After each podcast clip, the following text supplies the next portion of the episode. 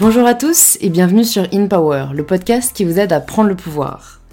On se retrouve cette semaine et en ce début de mois de septembre pour un nouvel épisode, cette fois-ci en présence d'une invitée, car si vous ne le saviez pas encore, j'ai réalisé une série d'épisodes solo au mois d'août où j'ai répondu chaque semaine à vos questions euh, que vous m'aviez posées sur Instagram, sur le compte du podcast InPowerPodcast, que j'ai du coup regroupé sous forme de thématiques. Cette semaine, je suis ravie de vous retrouver avec une amie rencontrée grâce aux réseaux sociaux que vous connaissez peut-être déjà, Léa de la chaîne Je ne suis pas jolie. Dans cet épisode, on échange sur ce qui a poussé Léa à commencer à partager sur les réseaux, comment elle a réussi à grandir avec cette plateforme et ce qui l'a aidé à construire son propre chemin.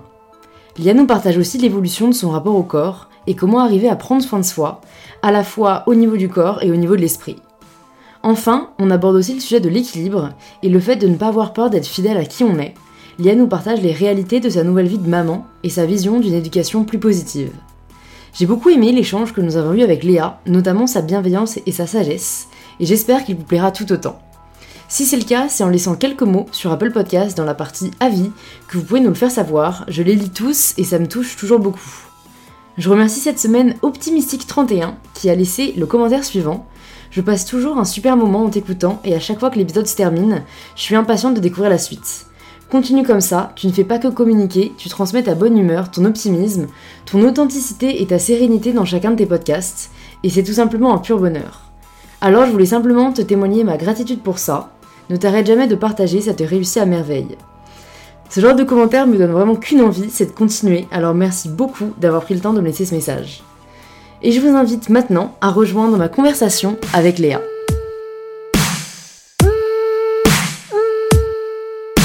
C'est good. Bonjour Léa. Bonjour. Bienvenue sur InPower. Je suis super euh, contente de te recevoir ici. Merci, moi aussi. Euh, ça fait euh, bah, quelques temps que je te suis parce que toi, ça fait quand même pas mal de temps que tu es sur les réseaux. une pionnière, comme on dit. Je crois que c'était en 2010 que tu as commencé. Euh, et ben en fait, moi je sais un peu euh, comment tu as commencé et tout, mais pour les personnes qui nous écoutent et qui peut-être ne te connaissent pas encore, déjà est-ce que tu peux te présenter euh, comme tu le souhaites et après nous dire en fait juste pourquoi tu as commencé, quel âge t'avais à l'époque, parce que bah, on a presque le même âge donc t'étais assez jeune je pense, et, voilà, nous en dire juste un peu plus sur qui tu es. Alors écoute, moi j'ai commencé, j'avais 14, 15 ans, pas tout à fait 15 ans. Et en fait à l'époque ça n'existait pas. Enfin ça n'existait pas. il existait très très peu de, ce qu'on appelait les youtubeuses, parce qu'à l'époque moi j'ai commencé euh, sur YouTube, Instagram ça n'existait pas. Enfin, voilà, c'était vraiment les débuts. Et euh, j'ai commencé parce que j'avais envie de, partager sur certains sujets et en même temps le blogging qui pour le coup existait déjà ben, me semblait pas. Enfin, je me sentais pas de me lancer à l'écrit en fait. J'étais beaucoup plus à l'aise à l'oral et média vidéo, j'adorais ça. Ma maman, en fait, pendant des années, euh, m'a filmé en long, en large, en travers. Elle avait toujours une caméra au bras, toutes les réunions de famille, tout le temps, tout le temps. Il y a des kilomètres de films. Et du coup, je sais pas si ça m'a habituée à ce média-là, mais ça a été beaucoup plus naturel pour moi. Et du coup, euh, je me suis dit, bah, tiens, pourquoi pas? J'ai commencé comme ça. J'avais pas les mêmes centres d'intérêt que mes copines, tu vois. Je j'étais vraiment euh, pas à part mais j'étais un peu la maman du groupe quoi. Moi j'étais celle qui sortait pas je fumais pas je buvais pas je n'étais pas du tout intéressée par les garçons de mon âge. Donc on était dans un gros groupe de copines chacune avait sa personnalité mais du coup euh, c'était mon petit truc à moi. Ouais. donc voilà j'ai commencé à, cet âge là et aujourd'hui ben aujourd'hui j'ai 23 ans c'est mon métier à plein temps. Euh, j'ai plein de projets autour de tout ça j'ai développé un un e-shop euh, voilà, euh, de création française. J'ai toujours mes réseaux qui, qui fonctionnent et qui, qui n'abordent plus les mêmes sujets que quand j'avais 14 ans, euh, mais qui sont toujours bien actifs. Et puis voilà, plein d'autres projets à côté. Mais oui, il s'est passé beaucoup de choses pendant toutes ces années. Je pense qu'à l'époque où j'ai commencé, jamais j'aurais cru que voilà, ça deviendrait. ce que c'est devenu. Comment est-ce que tu te définis quand on demande ce que tu fais? Est-ce que tu arrives à trouver un terme? Maintenant un peu plus, et je crois que c'est de plus en plus connu quand même. Euh, au, début, euh, au début, je travaillais dans la communication. C'était le truc, euh, je suis dans la communication. Tu vois, c'était vraiment le truc global quand j'avais pas envie de, d'expliquer. Après, maintenant, j'aime bien dire que je suis créatrice de contenu, mais aussi que je suis chef d'entreprise, parce que c'est vraiment ce que je suis. je suis chef de plusieurs entreprises. voilà, j'ai des personnes dans mon équipe, j'ai plusieurs salariés, j'ai des projets, parce que j'ai aussi ouvert récemment une agence de conseil en communication. Donc, je touche vraiment à tout, donc je peux, je veux plus me limiter à simplement dire euh, je suis youtubeuse parce que YouTube c'est qu'une infime partie de ce que je fais. Ouais. Mais voilà, si j'ai envie de rentrer un peu plus dans le vif du sujet, je commence par dire que je suis créatrice de contenu sur le web. Ouais. Euh, c'est assez large pour englober toute mon activité. Ouais. Et est-ce que tu t'es pas lassé un moment, euh, bah, justement, des réseaux sociaux? Parce que, bon, tu t'es diversifié, donc je pense que ça peut venir de là, mais tu es quand même toujours très présente sur les réseaux. Quand à un moment, tu aurais pu te dire c'est plus pour moi, ou j'ai fait le tour, Ouais. euh, comment t'as appréhendé un peu ça? En fait, je crois que pour l'instant, j'ai toujours trouvé, euh, j'ai toujours eu envie de raconter quelque chose, j'ai toujours eu, eu envie de partager. Il y a eu un moment, une petite baisse, euh, on va dire, avant que je, je tombe enceinte, parce que j'avais un très grand désir de maternité, que j'en parlais pas du tout sur les réseaux, et du coup, je me sentais pas du tout légitime d'aborder ces sujets qui étaient déjà très présents dans ma vie, puisque j'ai très vite été passionnée par, par tous ces sujets-là. Et du coup, il y a eu une période où oui, j'étais entre deux, où en fait, euh, je sentais que mon contenu ne me correspondait pas tout à fait. Et le fait euh, de devenir maman, ça m'a permis aussi de me sentir légitime, entre guillemets, d'aborder tout ça.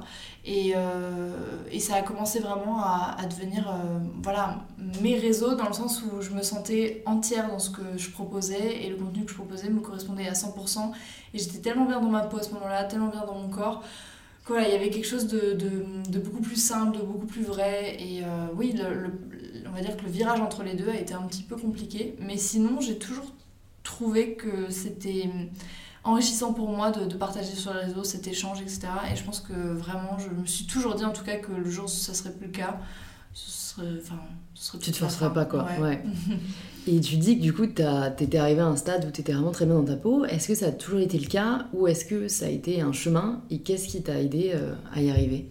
J'ai pas été, pas toujours été bien dans ma peau, mais euh, j'ai toujours, en fait, je me suis rendu compte plus tard que je n'étais pas bien dans ma peau. C'est assez euh, marrant. J'ai réalisé ça il y a quelques temps. J'ai fait alors une vidéo où je disais, bah, le titre c'était j'ai toujours été grosse, et en fait, c'était vraiment cette idée de dire, quand je regardais des photos de moi plus jeune, aujourd'hui avec mon œil d'aujourd'hui, je me disais, mais en fait. euh, T'étais très bien dans ta peau et t'étais absolument pas en surpoids, enfin je veux dire au niveau santé, euh, tout allait bien, mais pourtant à l'époque, tu te disais absolument pas ça quand tu te regardais dans le miroir. Ouais. Et, euh, mais je me souviens pas avoir été dans un mal-être. J'étais très grande en fait. J'ai très vite été très grande, très formée.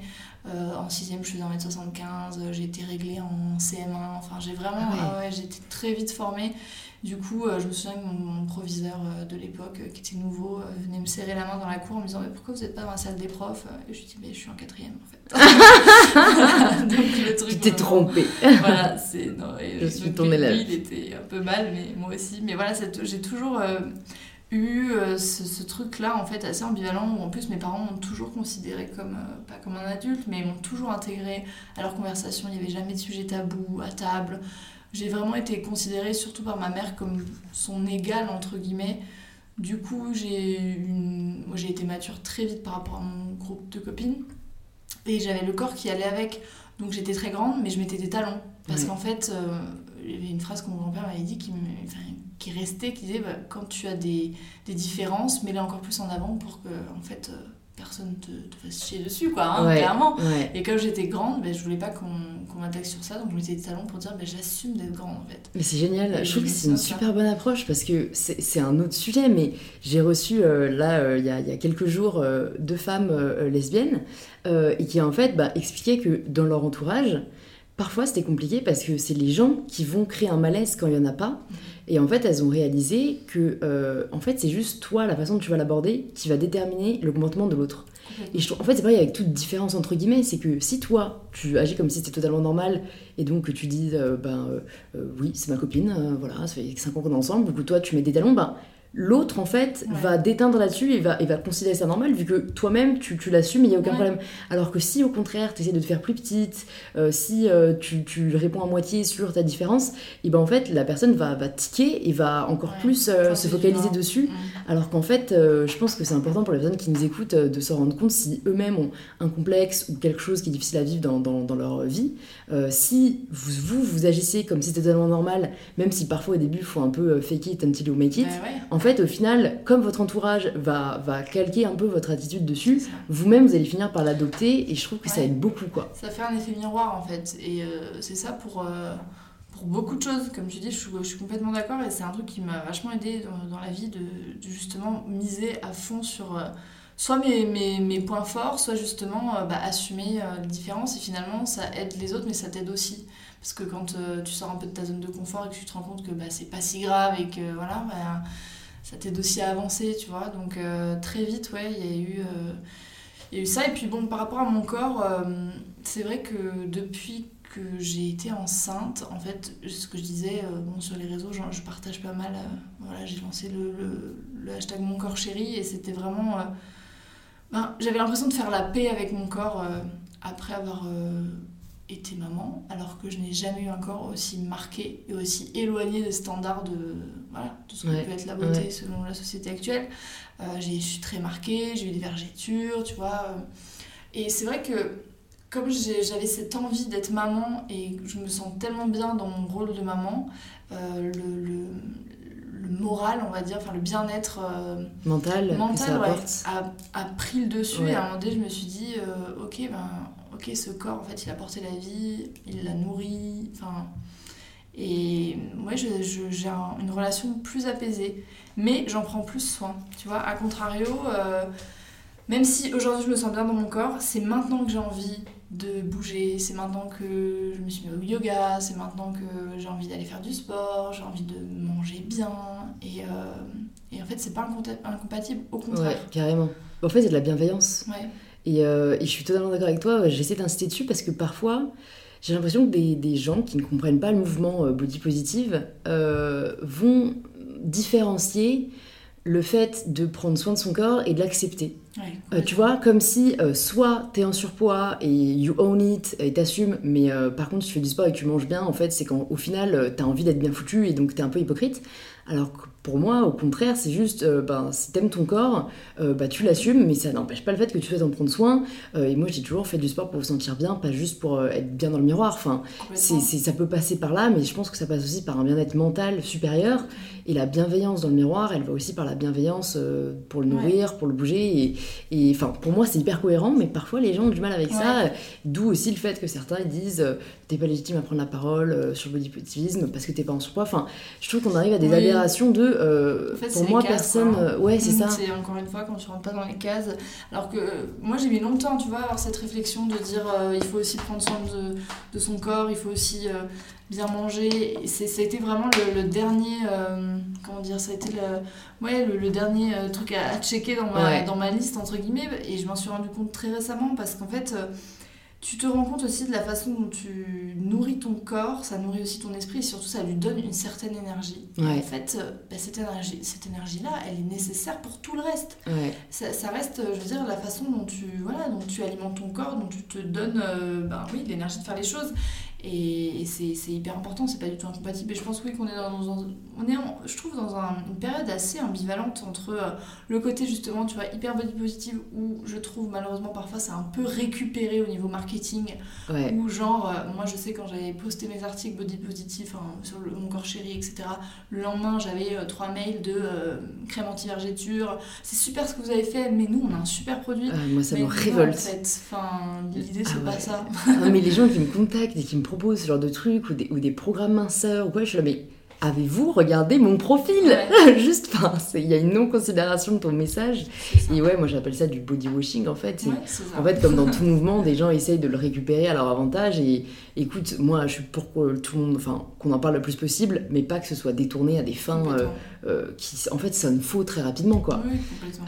Je, je, pensais pas aborder le sujet maintenant, mais en fait j'ai envie de rebondir euh, là sur ce qu'on parle de nourrir son corps, son, son bien-être et tout, parce que je me dis, c'était, enfin, j'imagine que pendant la grossesse, ça a dû être quand même un sujet.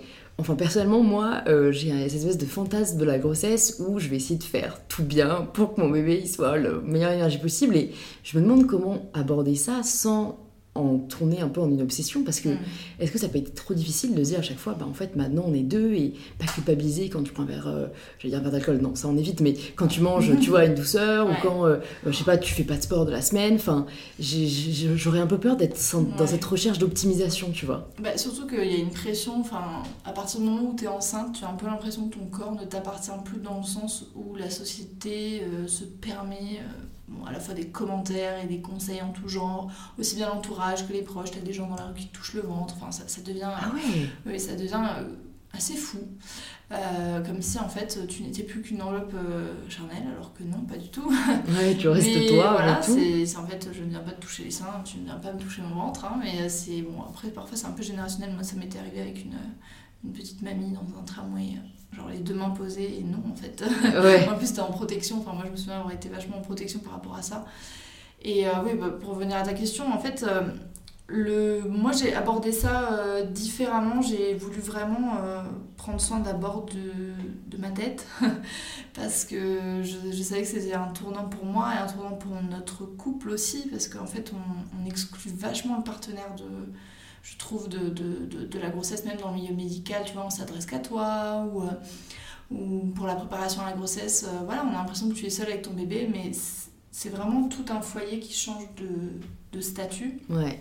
Et, euh, et on a commencé à se poser des questions ensemble, et c'est lui qui, c'est mon mari qui cuisine beaucoup, Samuel, il cuisine beaucoup à la maison, c'est lui qui fait les repas et tout, donc il avait à cœur aussi de prendre soin de nous, c'était sa façon aussi de, de participer.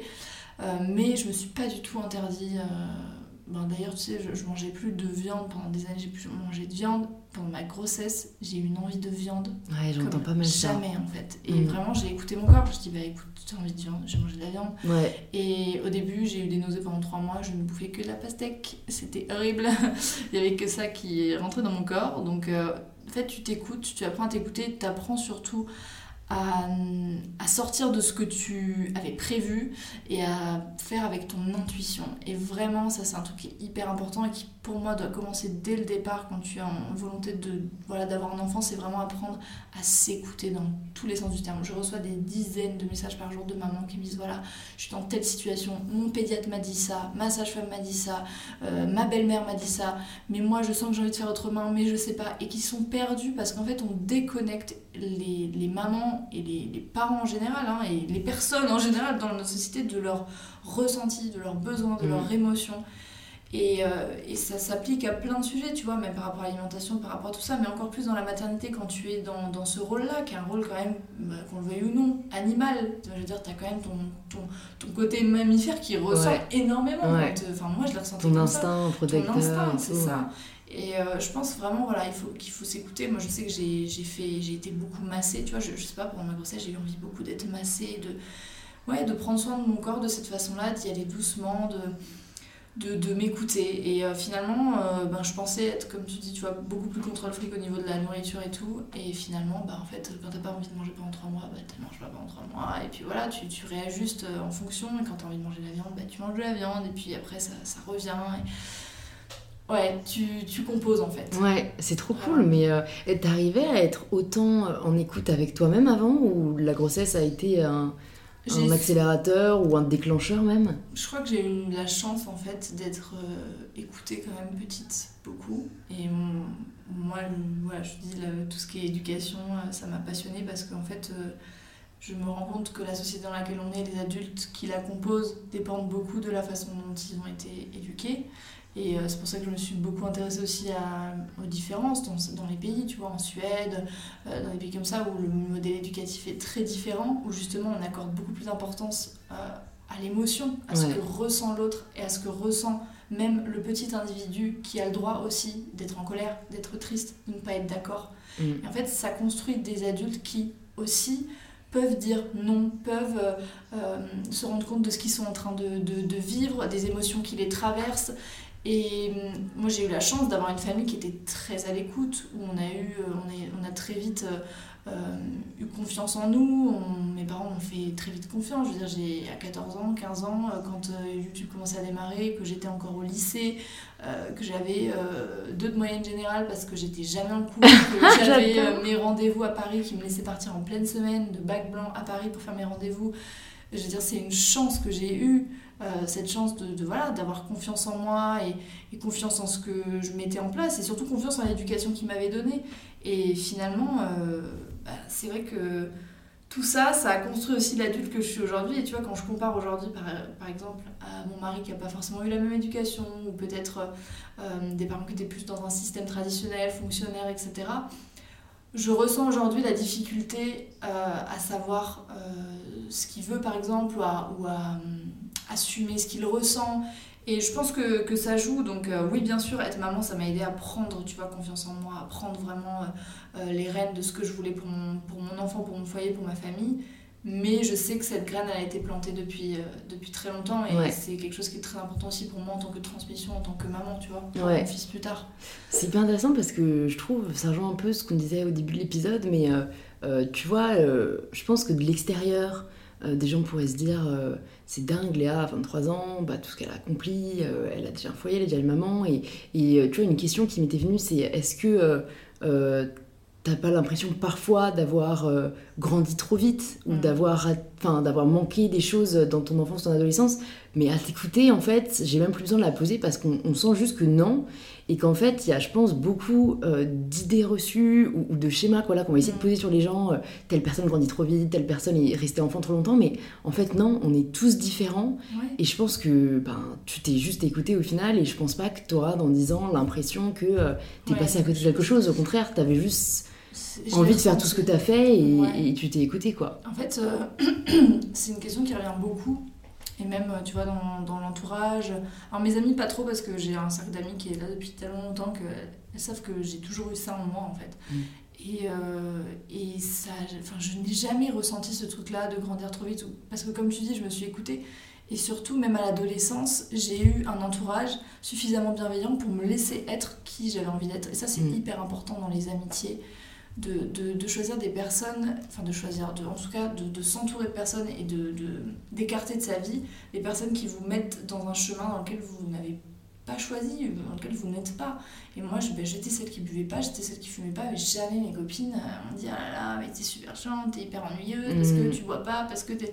Bah non, en fait, elles acceptaient ça parce que c'était pas mon truc et ça voulait pas dire qu'on partageait rien ensemble. Simplement, bah, c'était ma façon à moi de vivre mon adolescente. Elles ont eu euh, d'autres euh, voilà, d'autres moyens de la vivre.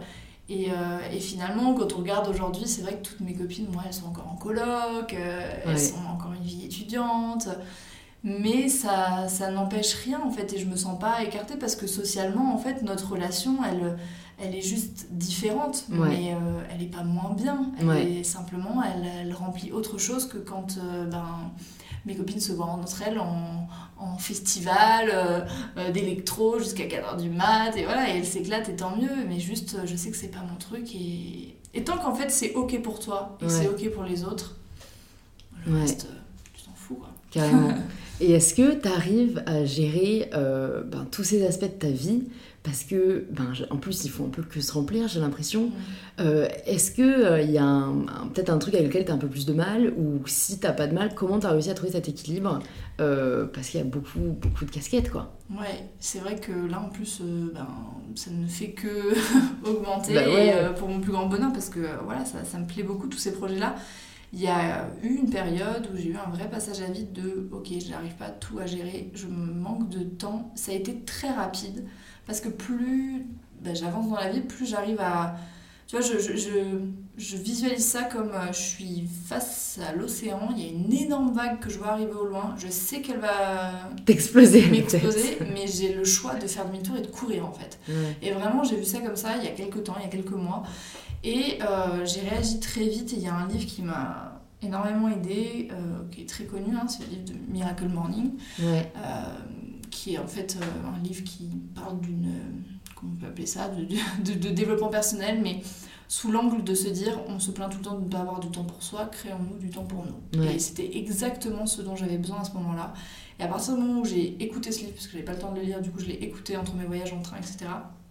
Bah, ça m'a permis d'ouvrir les yeux sur plusieurs choses qui se sont positionnées dans ma vie. Tu vois, le soir même, euh, j'ai rencontré euh, euh, Fabrice Midal, qui est un auteur qui a écrit Foutez-vous la paix, qui est un livre que, que j'aime beaucoup sur la méditation, mais complètement, et sur le bien-être en général, mais complètement dédramatisé et, euh, et pas du tout intellectualisé comme on le fait aujourd'hui, où euh, on est là, oh là là, la méditation, faut être une yogi confirmée, euh, faut être vraiment, euh, tu vois, ne plus, ne plus arriver à ne plus penser. Ouais, Non, non, ouais. c'est pas du tout là-dedans, c'est juste, voilà, bah, comme, le nom, enfin, comme le nom du livre l'indique, foutez-vous la paix.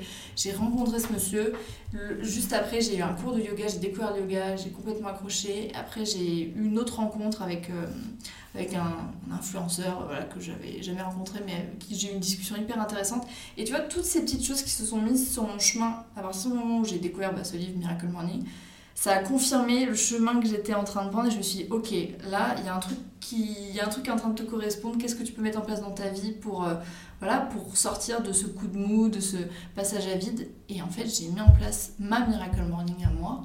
C'est-à-dire que tous les matins, 6h30, je me lève euh, avant mon fils. Alors avant, je me levais même avant mon mari. Maintenant, il l'a fait avec moi. Et j'ai une heure pour moi mais en fait, euh, je suis pas à la lettre la Miracle Morning de l'auteur, euh, voilà, il s'appelle Al Herold, je crois.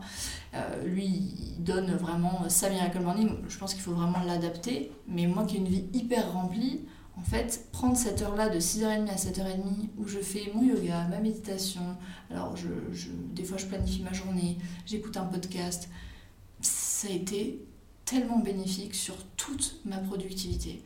Et le message, c'est de dire que quand tu prends soin de toi, de ton environnement, de ton bien-être, ça rayonne sur tout ce que tu entreprends.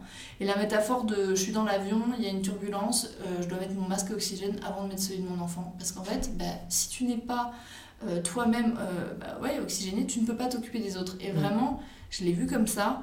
Et ça a rayonné vraiment sur toute ma productivité, mais aussi mon foyer, tu vois, la gestion de, de la maison, parce que ça, ça, se pose aussi quand tu es en foyer, quand tu pas toute seule.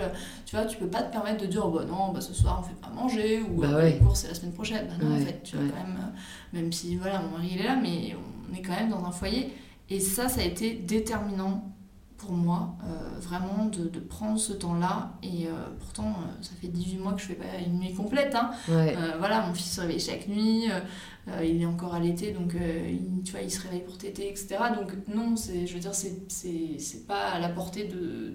Enfin, c'est à la portée de tout le monde. Pas seulement euh, ceux qui, voilà, qui dorment 15 heures par nuit, pas du tout. Ouais, ouais, ouais. Et c'est ça, change ma vie, ouais. C'est hyper déculpabilisant, je trouve, parce que souvent, quand on a l'impression qu'on a trop de choses à faire, la dernière chose à laquelle on pense, c'est prendre plus de temps pour soi.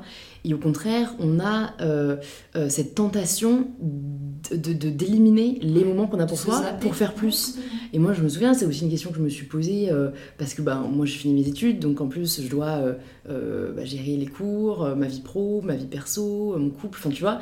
Et, et, et, donc, en fait, j'ai un moment commencé par cuter mes séances parce que j'adore le sport ou mon temps avec mes amis pour pouvoir faire plus de trucs. Et en fait, au final, ça te vide encore plus.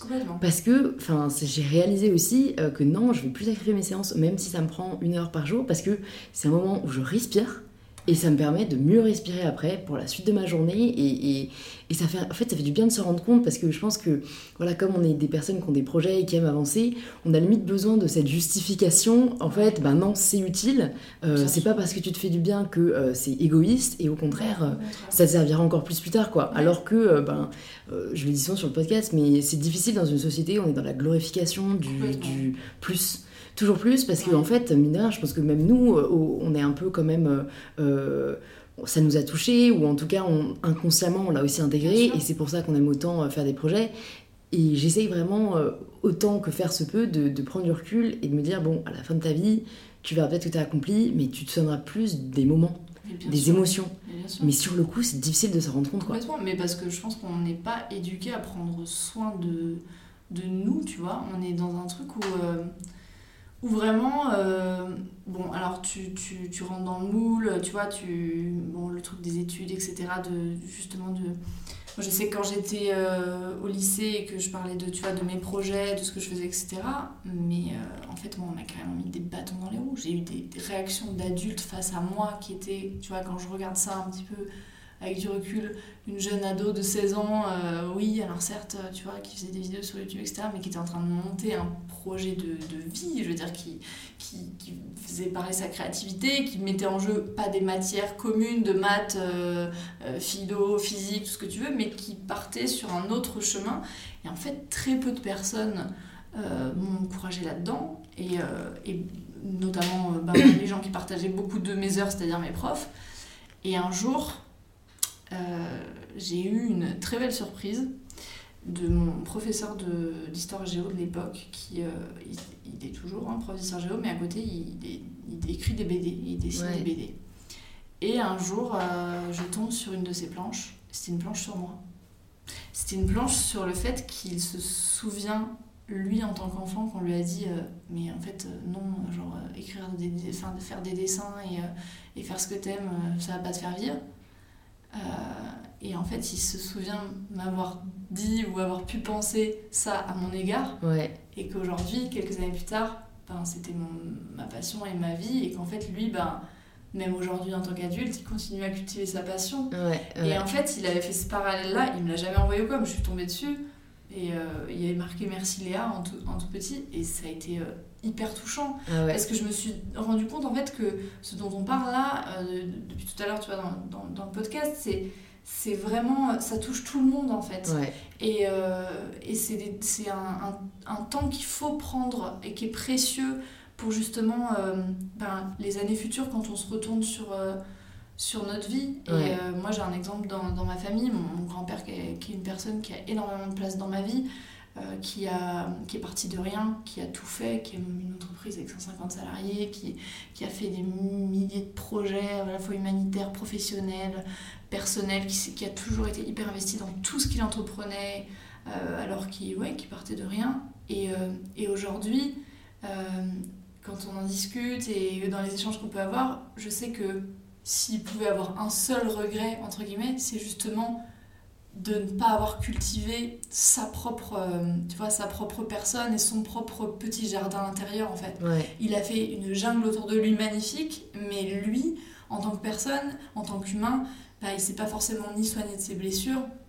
ni, euh, ouais, ni cultivé, tu vois, ni nourri en fait. Ouais. Ouais. Et, euh, et c'est vrai que dans, on est beaucoup dans le matériel, tu vois, dans ce que tu as, mais très peu dans ce que tu es. Et, euh, tous les niveaux et à tous les stades de la vie, je pense que c'est très important.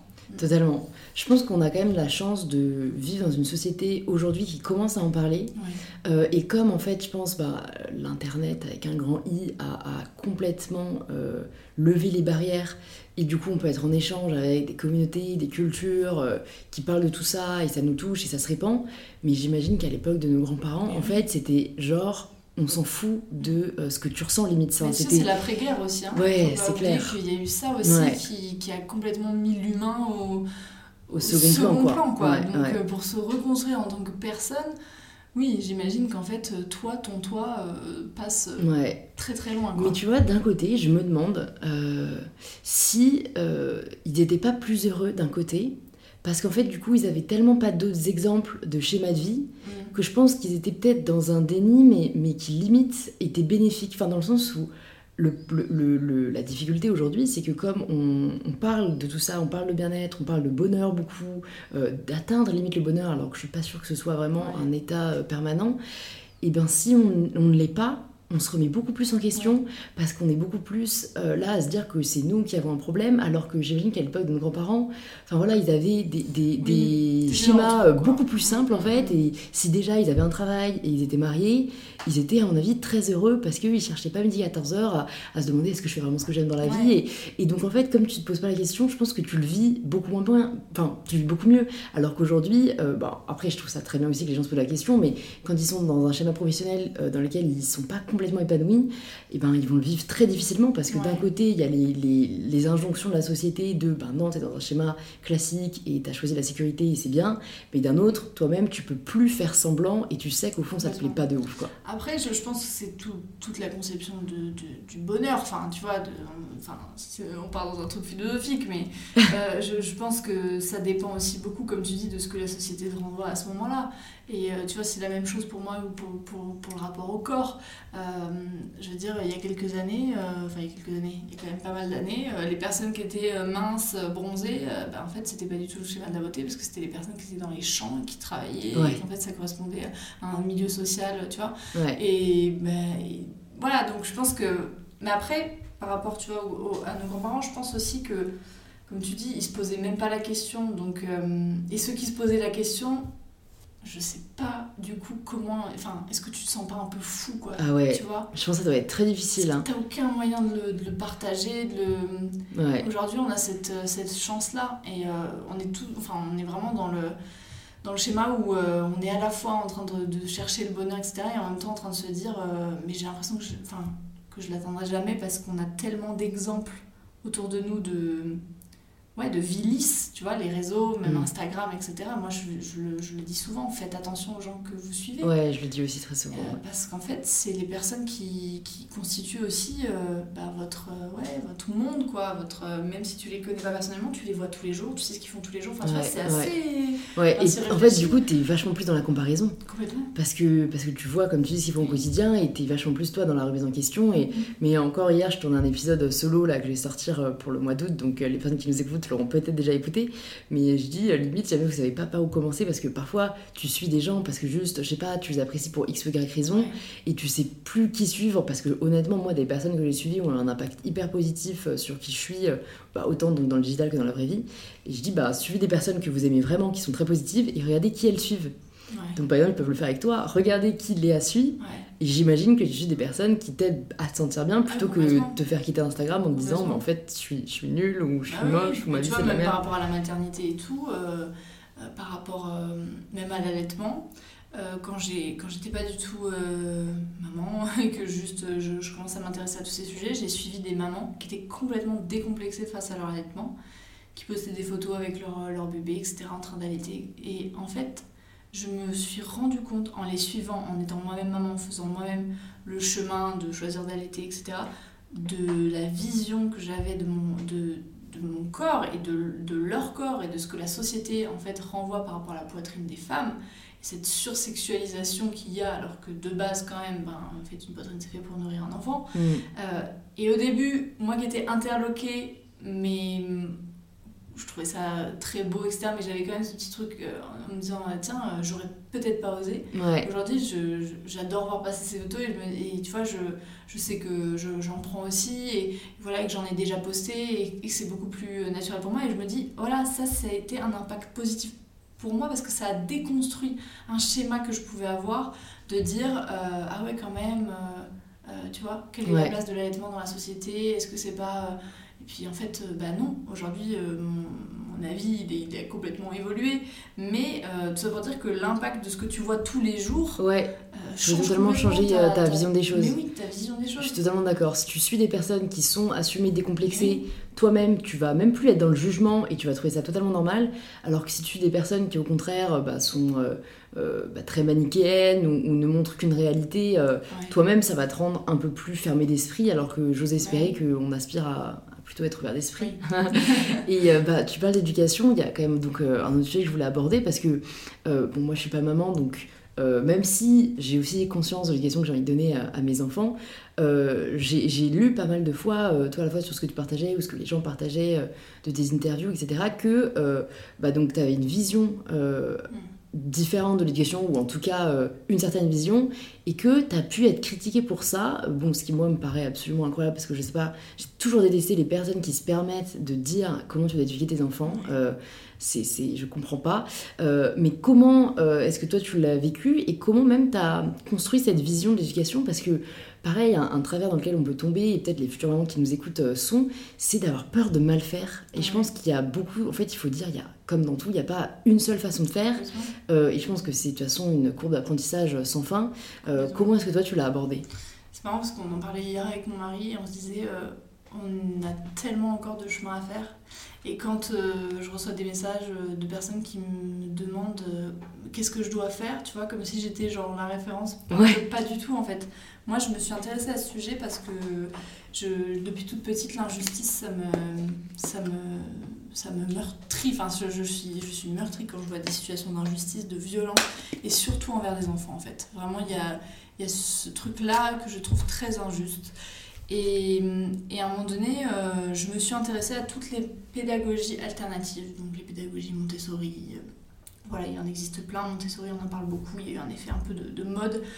Montessori, c'est une, femme qui s'appelait Maria Montessori, qui était, qui était italienne et qui, il y a des années déjà, a commencé à réfléchir euh, à accompagner les enfants qui avaient peut-être euh, certaines difficultés de- de- d'une autre façon, en se mettant en fait à leur hauteur. Et ça m'a tout de suite parlé parce que euh, oui, j'ai toujours eu ce, ce truc de me dire mais il y a parfois beaucoup d'irrespect en fait envers les enfants. Les enfants sont souvent vus comme des petits tyrans, comme des petits monstres, comme des petits diables. Et on le dit souvent, ah là là, Ouais, mais en ah, rigolant, en. Voilà, plus. en Mm. rigolant. Et on fait des choses avec les enfants qu'on n'accepterait jamais de la part d'un adulte. Jamais. un parent qui frappe son enfant au supermarché parce qu'il se trouve par terre, c'est quotidien, c'est courant. un homme qui frappe sa femme au supermarché, j'ose espérer que les gens ne trouvent pas ça normal. Mm. Et en fait, il y a ce truc de dire parce que c'est un enfant, parce que c'est de l'éducation, on a le droit d'accéder à la violence. Et en fait, euh, ben pour moi, c'est comme quelqu'un qui dit bah, c'est mon patron en fait, donc il a le droit de me mettre d'une droite, c'est du management. Bah non, en fait. Un enfant est un être humain qui, qui a des droits, et, euh, et je, je, pense que toute cette violence omniprésente dans l'éducation parce qu'elle l'est, elle l'est sous plein de formes. Elle l'est sous la forme de retrait d'amour. Ah ben je vais te retirer ton doudou parce que voilà. Ah ben maman elle t'aime plus. Ah ben t'es pas gentil. Euh, voilà, plein de choses comme ça, plein de choses qui font partie de notre quotidien que j'aurais très certainement à 300% eu aussi comme comportement si j'avais pas eu cette prise de conscience et cette connaissance aussi sur les dernières découvertes scientifiques parce qu'aujourd'hui on a une chance incroyable, c'est qu'on a les neurosciences. Et les neurosciences, elles nous disent aujourd'hui que ça a un impact négatif sur la construction cérébrale. C'est-à-dire qu'à chaque fois que tu hurles, à chaque fois que tu tapes, à chaque fois que tu punis dans le cerveau, ça empêche certaines euh, constructions neuronales ou ça peut même les dégrader, ça peut même, certaines peuvent euh, voilà, ne, pas se construire euh, et ça crée en fait bah, des adultes qui, dans, une société, face à certaines situations, réagissent ben, par la violence parce que c'est le circuit neuronal qui aurait été créé pour eux. Mm. Et euh, on parle beaucoup euh, notamment de crise d'adolescence de plus en plus violente, de crise... mais parce qu'en fait la crise d'adolescence c'est quoi? Ben, C'est quand l'effet de pouvoir s'inverse et que l'adolescent peut répondre à son parent là où il ne pouvait pas le faire quand il était euh, petit enfant. Et toute cette tous ces, sujets-là de, respect et d'éducation non violente, en fait, moi, je le partage parce que ça résonne en, moi et parce que je, pense réellement que, que ça pourrait avoir un impact bénéfique sur, euh, sur notre société et sur les citoyens, euh, tu vois, de demain. Mm. Euh, jamais je prétends détenir la vérité, jamais... parce que, comme je te dis, nous, chaque jour avec mon mari, on on se dit qu'on a du chemin à faire et ça nous arrive bien sûr de se dire bah non là je suis pas d'accord euh, avec la façon dont tu as, réagi euh, de, de, dire là je suis pas en capacité de, de, gérer la situation je vais avoir des comportements qui vont pas être ok avec ce qu'on veut donc je passe le relais. C'est un chemin mais ce chemin là il est hyper important pour moi d'en parler parce que je te dis c'est un rayon beaucoup plus large que juste l'éducation des enfants. Et hum, le, principe de consentement, de respect, de ben non, qu'en fait, quand euh, mon enfant n'a pas envie de te faire un bisou ou de recevoir un bisou, ben en fait, c'est son corps. Et le consentement, ça commence par là. Ça commence par accepter que ton enfant est un individu et que oui, bah, des fois, mon fils, il fait 40 euh, degrés, il a envie de mettre un pull et ben il met un pull et puis quand il sort et qu'il a chaud, ben il demande à enlever son pull. Et c'est la reconnexion à ce que à tes besoins en fait, à ce que tu ressens. Non, je vais pas te forcer à manger parce qu'en fait, c'est toi qui sais mieux si tu as faim ou non. Mm. Des fois mon fils il mange deux assiettes, des fois il ne mange rien du repas. Et cette confiance-là et cette construction-là qui n'est pas facile, c'est pas facile parce que ça te met face à ton propre lâcher-prise, à, propre, à tes propres conditionnements en fait en tant, en tant qu'enfant et en tant que, ouais, qu'adulte et que cette position de parent et de dire ok quel statut tu veux avoir? Est-ce que tu veux que ton enfant te respecte parce qu'il a peur de toi? Ou est-ce que tu veux qu'il te respecte parce qu'il t'obéit? Ou est-ce que tu veux qu'il te respecte parce qu'il coopère? Et euh, à un moment donné, ben, quand tu te dis, bah ouais, bien sûr, moi je voudrais qu'il coopère, ben, tu es obligé de lâcher prise sur beaucoup, beaucoup de choses. Euh, quand ton enfant il dit qu'il veut pas, ben, en fait il veut pas. Alors bien sûr, euh, on va me dire, oui, ça dépend des situations, des fois on n'a pas le choix, etc. J'entends. Mais quand on fait subir un choix parce qu'on n'a pas le choix justement, il y a une façon de faire, il y a une façon d'expliquer. Et, c'est toute cette, cette démarche-là que nous, on essaye de, mettre au quotidien, que que je partage parce que, parce que je, je pense réellement qu'il y a possibilité de faire autrement et que moi j'en viens à sortir dans les lieux publics et, avoir peur des parents quoi. Mm. Euh, à me confronter en fait à des scènes de violence dans lesquelles maintenant j'interviens parce que j'arrive à intervenir alors qu'avant j'étais complètement pétrifiée, tétanisée autant que les enfants. Euh, mais j'en vois quotidiennement. Et euh, c'est une, c'est tu vois c'est une souffrance silencieuse à mes yeux alors qu'il devient de plus en plus voilà euh, parler discuter et décrit heureusement.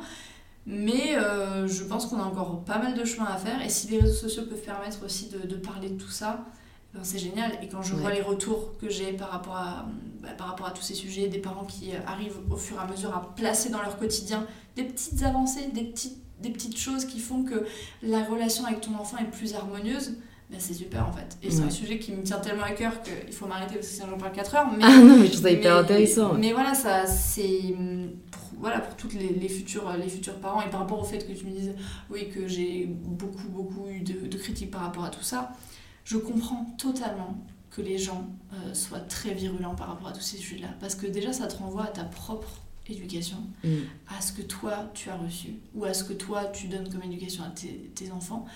Et, euh, et, du coup, bah, tu es dans la, dans la réaction de dire Ah là là, mais si elle montre qu'elle fait autrement, ça veut dire que nous on a mal fait. C'est ça en fait. ça remet en question une personne et ils se sentent attaqués alors que. Alors que pas, du tout. Moi je te partage ce qui résonne en moi. Si ça résonne en toi et que tu as envie de l'appliquer entre guillemets ou en tout cas de, de faire l'initiative de, de, de ouais, d'y réfléchir, de mener une réflexion, c'est super. Si c'est pas le cas, mais libre à toi de, de, passer ton chemin. Et moi je ne suis pas des parents qui ont une éducation à l'opposé de ce que je souhaite pour mes enfants. Parce que en fait ça ne fait éveiller en moi que des choses qui qui sont négatives. Mm. Et euh, bah, nourrissez-vous du positif, quoi. c'est génial. Non, mais en plus, je trouve ça très euh, mature et honorable de ta part euh, parce que souvent, en plus, quand c'est positif, moi, j'ai le type de personnalité où quand j'ai l'impression d'avoir découvert quelque chose de vraiment positif qui pourrait bénéficier aux autres, j'ai envie de convertir tout le monde, tu vois. Et toi, tu as cette maturité de prendre du recul et de dire, bah non, en fait, c'est un choix chacun et si telle personne veut éduquer c'est ces enfants d'une manière totalement différente, ben, je respecte et c'est pas très fort. Quand tu interviens, par exemple, tu vois, là, euh, on était à la montagne, on était en parc d'acrobranche et euh, il y avait une petite qui devait avoir 3 ans qui était complètement tétanisée dans un parcours. Et là, elle pleurait, elle pleurait. Et euh, donc moi, je m'approche et je lui dis Ça va, tu as besoin d'aide, tu as besoin de quelque chose. Moi, je peux pas laisser, en fait, tu vois. Un enfant sans dépense. enfin, et je, je, la mère était à côté. Bon, et du coup, voyant que j'interviens auprès de sa fille, elle, vient et elle lui dit Oh, arrête ton cinéma, c'est bon. Et euh, en fait, j'arrive, je dis Mais peut-être qu'elle a vraiment peur, en fait. Et elle me regarde. En fait, elle attendait pas à ce que peut-être j'engage la, la conversation. Ça n'avait rien de malveillant de ma part. C'était juste bah, peut-être que vous le voyez pas sous cet angle-là, mais peut-être qu'en mm. fait votre fille là, elle a vraiment peur. Et du coup, je sais pas si ça a désamorcé les choses, j'ai pas du tout la prétention de dire que ça lui a changé quelque chose dans sa vie ou dans sa façon de fonctionner, mais juste, bah, elle a porté une autre attention à sa fille, qui s'est senti compris, qui, qui a réussi à redescendre du parcours et qui avait vraiment peur, qui a fait un câlin à sa maman, et voilà. Mais parfois, quand euh, tu as ce genre de, de, de réflexion auprès d'autres, euh, tu vois, tu, des fois je me suis dit, ouais, mais en fait, tu te sens, enfin, t'es pas forcément légitime à le faire? Et après, je me dis, ben, si c'était un autre adulte qui était en détresse, j'interviendrais en fait. Donc, pourquoi ne pas le faire? Je veux dire, ce que je dis souvent, c'est que ton enfant, c'est pas ton sac à main, c'est pas ta table, c'est pas ta chaise en fait, ça ne t'appartient pas. Je veux dire, toi, en tant que parent, tu, es un, tu accompagnes, bien sûr, tu transmets les valeurs qui te tiennent à cœur, bien sûr, tu as ton propre mode éducatif, ton propre mode de pensée, mais sous prétexte que c'est ton enfant, tu n'as pas tous les droits en fait. Et, euh, et, ça, petit à petit, c'est reconnu. Il y a une loi qui vient de passer là justement sur les violences éducatives ordinaires qui dit qui est lue maintenant à chaque mariage en mairie que tu ne peux pas, enfin que tu dois élever et éduquer ton enfant sans violence ni psychologique ni, euh, physique. Euh, alors qu'avant, c'était pas le cas. Tu vois J'en ai eu des fessées. Hein. oui, mais j'en ai eu aussi. Et quand aujourd'hui j'en discute avec mes parents, ils me disent Bah ouais, mais on en a donné parce que nous aussi on avait reçu. Ouais, ouais. C'est un très répétitif, mais au moins toi, t'as pris, enfin, as pris le parti de remettre en question, quoi. De pas répéter bêtement. Et ça, je trouve que c'est quelque chose qu'on fait pas assez. Euh, on, a tendance à reproduire ou même à agir sans se demander pourquoi on fait les choses. Mm-hmm. Et euh, moi, c'était pareil avec le jugement, par exemple. J'ai jugé beaucoup quand j'étais jeune parce que je voyais mes parents juger. Mm. Et avant mon travail de réflexion, en fait, euh, de déconstruction, je me posais pas la question. Et aujourd'hui, je me dis, mais quel est fondamentalement l'intérêt de juger. Aucun, euh, ça t'apporte de, de, de, la de l'animosité, ça ne t'apporte rien de bénéfique. J'ai arrêté de juger et du coup, en plus, euh, par conséquent, j'ai arrêté de me juger aussi, ce qui est hyper libérateur. Mais euh, j'aime beaucoup, en fait, ta réflexion qui, qui, en fait, est assez simple de, de se dire, est-ce que j'aurais fait ça pour un adulte? Que soit frapper, que soit euh, réagir, que soit aider. comme tu dis, c'est pas... C'est pas... Tu changes d'angle, en fait. Ouais, ouais, et c'est une question qu'on peut tous se poser. Et la seule question, quand même... Enfin non, en fait, j'en ai plein, mais une des premières questions que je me suis posée suite à ce que tu m'as dit, c'est est-ce que t'as pas peur? Ah, Attends, ça c'est mon copain.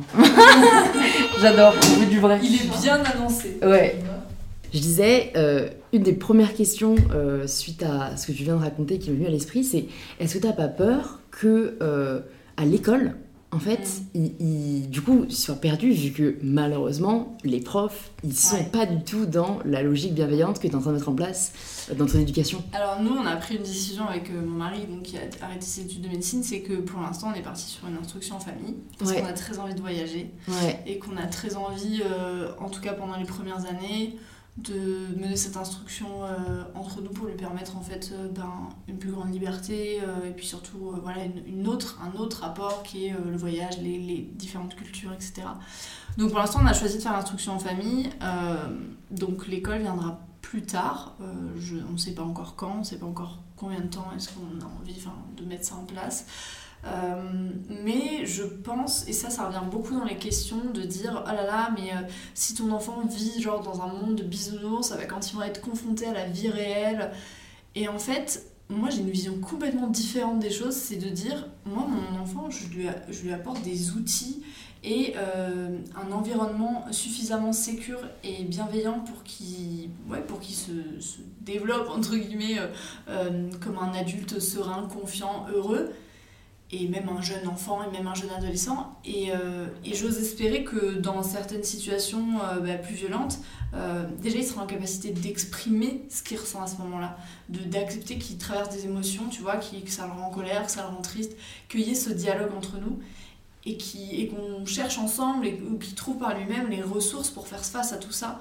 Mais j'ai pas envie de me dire, oh là là, bah, la vie est tellement euh, dure et violente que, ben, en fait, euh, en lui tapant dessus et en lui montrant que, bah ouais, euh, en gros, euh, c'est plus fort qui gagne, euh, ben, en gros, il faut que, il faut que tu vois que je. je, je, comment ça, 3-4 Qu'en le mettant dans ce climat de, de violence, ça va lui permettre justement de réagir à, à ces situations-là. Et Je le vois par exemple, tu vois, la dernière fois, il est tout petit, il a un an et demi, hein, mais euh, quand on était au parc la dernière fois, il y a un enfant qui euh, lui a donné une claque. Un petit qui avait deux ans. Euh, pour aucune raison, comme Ouais. ça, vraiment, tac. Et il a, été, il a eu un moment de, de stop, parce qu'il a jamais, jamais, jamais eu ça. ouais. Il lui a fait un bisou. Oh, Et C'est un je sais si pas si c'était conscient ou pas, mais deux secondes après, j'ai vu la mère lui, lui donner euh, une fessée à, l'enfant qui, qui venait de taper mon, mon Ouais. petit garçon. ouais. Et en fait, ça veut pas dire que tous les enfants qui tapent pour se défesser, pas du tout. Il faut le dire, jusqu'à un certain âge, le fait de taper est un comportement qui est tout à fait normal. Ça veut pas dire qu'il est acceptable, c'est-à-dire qu'il est normal Ouais. parce qu'ils peuvent pas faire autrement, parce que le- la maturité cérébrale ne permet pas d'exprimer les choses autrement, et que voilà, nous aussi, des fois, euh, Gaspard, il a eu des gestes qui peuvent sembler à des tapes, ou qui peuvent euh, voilà, être violents, et dans ces cas-là, on redirige en disant, ben non, avec les mains, on fait des caresses, avec les mains, on fait des chatouilles, voilà. Bon, bref, Ouais. je- petit aparté, mais pour, pour pas non plus ranger les, les enfants dans des cases, genre tu tapes, t'as été tapé, mais ce schéma-là et ce à quoi j'ai assisté était tellement révélateur de notre euh, façon de penser qu'avec mon mari, on s'est regardé en se disant, ok, bon ben peut-être que c'est la bonne voie, peut-être que ben un jour euh, il, il se sera pas, tu vois, aussi bienveillant et peut-être que lui aussi répondra par une tape. C'est pas grave, mais l'idée, le message, il est là, il est d'accompagner en disant qu'en fait la violence n'est pas acceptable et comment est-ce qu'on peut faire pour trouver des solutions pour faire autrement. Ouais. Et dans tous les cas de figure, c'est ça qu'on a envie de, de, de mener et on se fait confiance en, en ce sens. Tu vois, il y, a eu un, il y a eu un moment où en fait euh, mon fils il s'endormait pendant ses siestes que en écharpe portée. C'était mon mari qui le portait pendant des heures, etc. Et, et notre entourage, et la société, les gens, et les gens que vous pouvez croiser, les médecins et tout, etc. C'est oh là là, mais il faut absolument qu'il dorme dans son lit, mais il va pas rester accroché à vous toute sa vie, etc. Et du jour au lendemain, il a pris la décision par lui-même de faire ses siestes dans son lit, et maintenant il dort dans son lit. Alors que avant, ça avait jamais été le cas. Et en fait, j'ai dit à mon mari, je suis soulagée en fait. Parce que même quand tu es dans tes convictions, que tu es dans ton truc en train de te dire, ouais, on est sur le bon chemin, quand tu as autour de toi des gens qui te, font la- qui te mettent la pression, t'as- t'es quand même en droit de douter, et même si tu te le dis pas forcément, même dans ton couple, Ouais. t'as quand même ce truc de te dire, Cette ouais, de attends, toi, est-ce que vraiment ça va se passer? Que... Et en fait, quand, on lui a fait confiance et que finalement il y a eu cette nouvelle acquisition-là, que ça s'est fait tellement simplement, je me suis dit, ok, mais je suis très contente que ça se soit passé comme ça. Ouais. Et peut-être que ben, mon enfant plus tard il n'aura pas les mêmes problèmes que moi, par exemple, par rapport au sommeil. Mm. J'ai eu besoin pendant des années de dormir la porte ouverte, avec une lumière, avec euh, du mal à dormir chez les autres, avec.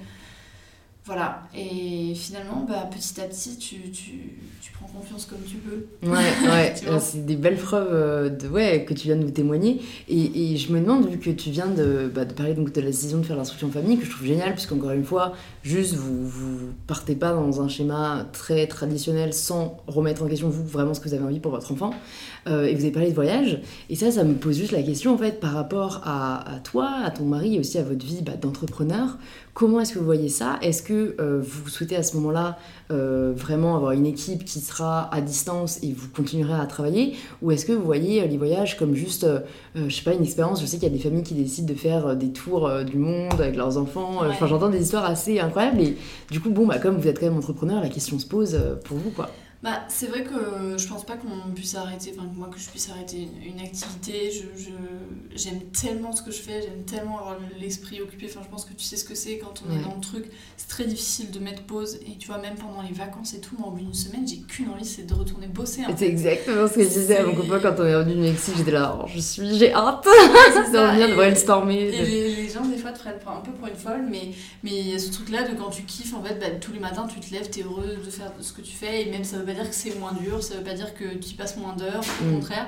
Mais il y a ce truc-là de voilà d'avoir envie de, de, continuer. Donc je pense pas qu'on arrêterait. Après, je pense que ça peut être intéressant aussi de partager euh, euh, tout ça. Et bon, alors moi, Samuel, mon mari, il était pas du tout, du tout là-dedans, hein, pas du tout dans les réseaux, il y connaît rien du tout, enfin, il y connaissait rien du tout. Et là, depuis peu, il s'est dit, bah tiens, pourquoi pas partager aussi sur ce sujet-là. Et en fait, il a eu envie de partager sa décision, lui, de devenir père au foyer. Ouais. Euh, parce que finalement, c'était tellement à l'opposé de l'image de ce qu'on avait de, de, lui, même dans la famille, etc. Il était en études de médecine, entré en quatrième année, tout ça. Mm. Et hum, de prendre cette décision-là et d'être tellement épanoui et de le voir comme ça euh, ben, avec, euh, avec mon, fils et faire euh, tu vois, des activités, faire, faire des, des, Comment on peut dire ça des, Enfin, avancer, faire des projets qui, qui lui ressemblent et qui s'éloignent complètement de, de la vie dans laquelle il était destiné. Mm ça a été hyper inspirant à la fois pour, euh, pour moi, mais même pour lui, pour notre entourage. Et il a décidé donc de le partager sur les réseaux. Et je pense que ça, le voyage, etc., c'est quelque chose qu'il va avoir envie aussi, lui, de, de, montrer, de montrer comment c'est possible, en fait, d'allier les deux, d'allier l'instruction, d'allier le boulot et d'allier à la fois le, la vie. Euh, euh, peut-être à l'étranger, peut-être que ce sera par petite période. On n'est pas encore fixé sur ce qu'on veut faire, mais on sait que on sait qu'on a envie de, de bouger, ça c'est mmh, sûr. Ouais. C'est trop cool, mais en fait, j'aime beaucoup le message que vous partagez parce que non seulement, vous, enfin, là, tu nous dis qu'il n'y a pas une seule façon de faire, mais surtout que ça n'arrive pas qu'à une certaine, enfin, qu'à une seule personne. Parce que beaucoup de gens, je pense, qui nous écoutent, euh, on a vraiment tendance en France à penser que ça arrive aux autres, mais pas à nous. Ou ouais, ce serait cool de vivre de sa passion, mais, mais non, il y a la réalité. Mais non, enfin, vous créez votre réalité et le thème de ce podcast, c'est prendre le pouvoir de sa vie. Et je pense que c'est, enfin, le message le plus important à faire passer, c'est que c'est pas réservé aux autres. Et ça sera peut-être difficile, on dit pas le contraire, mais si vous le voulez assez, vous y arriverez. Et, et, vous montrez vraiment très bien, quoi. Complètement. Et euh, il y a des messages, tu vois, que je reçois de euh, oui. Euh, mais comment vous comment appliquer alors moi j'aime pas trop ce mot parce qu'on n'applique rien du tout mais en gros comment être dans une éducation comme ça non violente tout ça quand on a des horaires de bureau et que je dis mais en fait déjà rien n'est incompatible et puis en plus tu as les choix aussi de t'entourer de personnes qui partagent tes valeurs et j'ai plein de mamans que je suis qui ont des postes à haute responsabilité, qui sont seules avec deux enfants, enfin, et qui pourtant ne font pas l'impasse sur ces choses-là parce qu'à un moment donné, tu places aussi tes priorités dans la vie en fait. Et quand mm. ça devient ta priorité, tu mets tout en œuvre pour que, ben, pour que ce soit le cas, que ça arrive et que ça se réalise. Mm. Et comme tu dis, euh, ouais, prendre le, le, pouvoir de sa vie, c'est ça, c'est vraiment, euh, euh, c'est vraiment pour moi enfin prendre le chemin pour lequel, ben, pas tu es destiné, mais pour le, enfin, qui te ressemble que tu es. Ça veut pas dire que ce sera facile, ça veut pas dire que tout de suite tu sais qui tu es ou ce que tu deviens, mais accepter de se l'autoriser, mm. s'autoriser à être et à faire ce qu'on a envie en fait, ce qu'on veut. Ouais, c'est génial parce que tu as répondu à la dernière question du podcast avant même que je te la pose. C'est une première, donc euh, donc c'est cool, mais j'en ai une dernière à te poser quand même. Euh, J'ai envie, envie, de te demander si euh, tu devais écrire mm. une seule chose une seule pensée sur une feuille imaginons que euh, tu dois quitter euh, tout le monde, ta famille, tes amis, euh, pour une autre vie, mais tu dois laisser ben, un peu une guideline à ton enfant. Qu'est-ce que tu lui dirais? Franchement, la seule phrase qui me vient, c'est sois libre, quoi. La liberté, c'est la valeur fondamentale que j'ai envie de transmettre à mon enfant. La liberté, pas, de la liberté dans le sens je fais tout ce que je veux n'importe comment, mais la liberté d'être et, euh, et, la liberté de devenir en fait. Et, euh, et vraiment, tout ce qu'on met en place, euh, nous, au quotidien, c'est l'idée de dire, nous, on t'accompagne dans ta vie, mais on n'est ni ton guide, ni euh, celui qui va te dire qui être ou quoi faire. Et, euh, et on n'a qu'une envie, c'est de te permettre, c'est d'accéder à cette, cette, liberté en fait. Et ça, c'est, ouais, sois libre, vraiment. Trop cool, je crois que c'est sur le titre de l'épisode. merci beaucoup Léa d'Alien Power.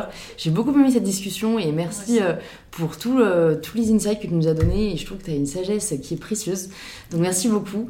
Pour les auditeurs et les auditrices qui nous écoutent, qui veulent en savoir plus sur toi, sur ce que tu fais, on les redirige d'abord sur, euh, on va dire, sur mon blog, je pense qu'il y a tout, il y a tout ce qu'il faut, il y a tous les réseaux, voilà, donc euh, je ne suis pas jolie.fr. Ok, super, et je mettrai de toute façon tous les réseaux et les notes du podcast pour que vous puissiez la retrouver sur Instagram, sur YouTube, sur ton e-shop aussi, euh, et sur ton podcast. On n'a même pas parlé de ton podcast, mais pour ceux et celles qui sont adeptes de podcast, Léa a un podcast sur la maternité qui est vraiment hyper intéressant, donc je mettrai tout ça dans les notes du podcast, et j'espère à très vite. Oui, à très vite. Merci beaucoup de vous être joint à nous dans cette discussion avec Léa. Si elle vous a plu, vous pouvez nous le faire savoir en partageant l'épisode en story ou sur votre compte Instagram en nous taguant je ne suis pas jolie et mybetter-self pour que l'on puisse le voir et échanger avec vous. N'hésitez pas aussi à vous abonner au podcast si ce n'est pas déjà le cas pour ne pas manquer les prochains épisodes. Vous pouvez le faire directement sur l'application que vous êtes en train d'utiliser et je vous donne rendez-vous très bientôt pour un nouvel épisode d'InPower.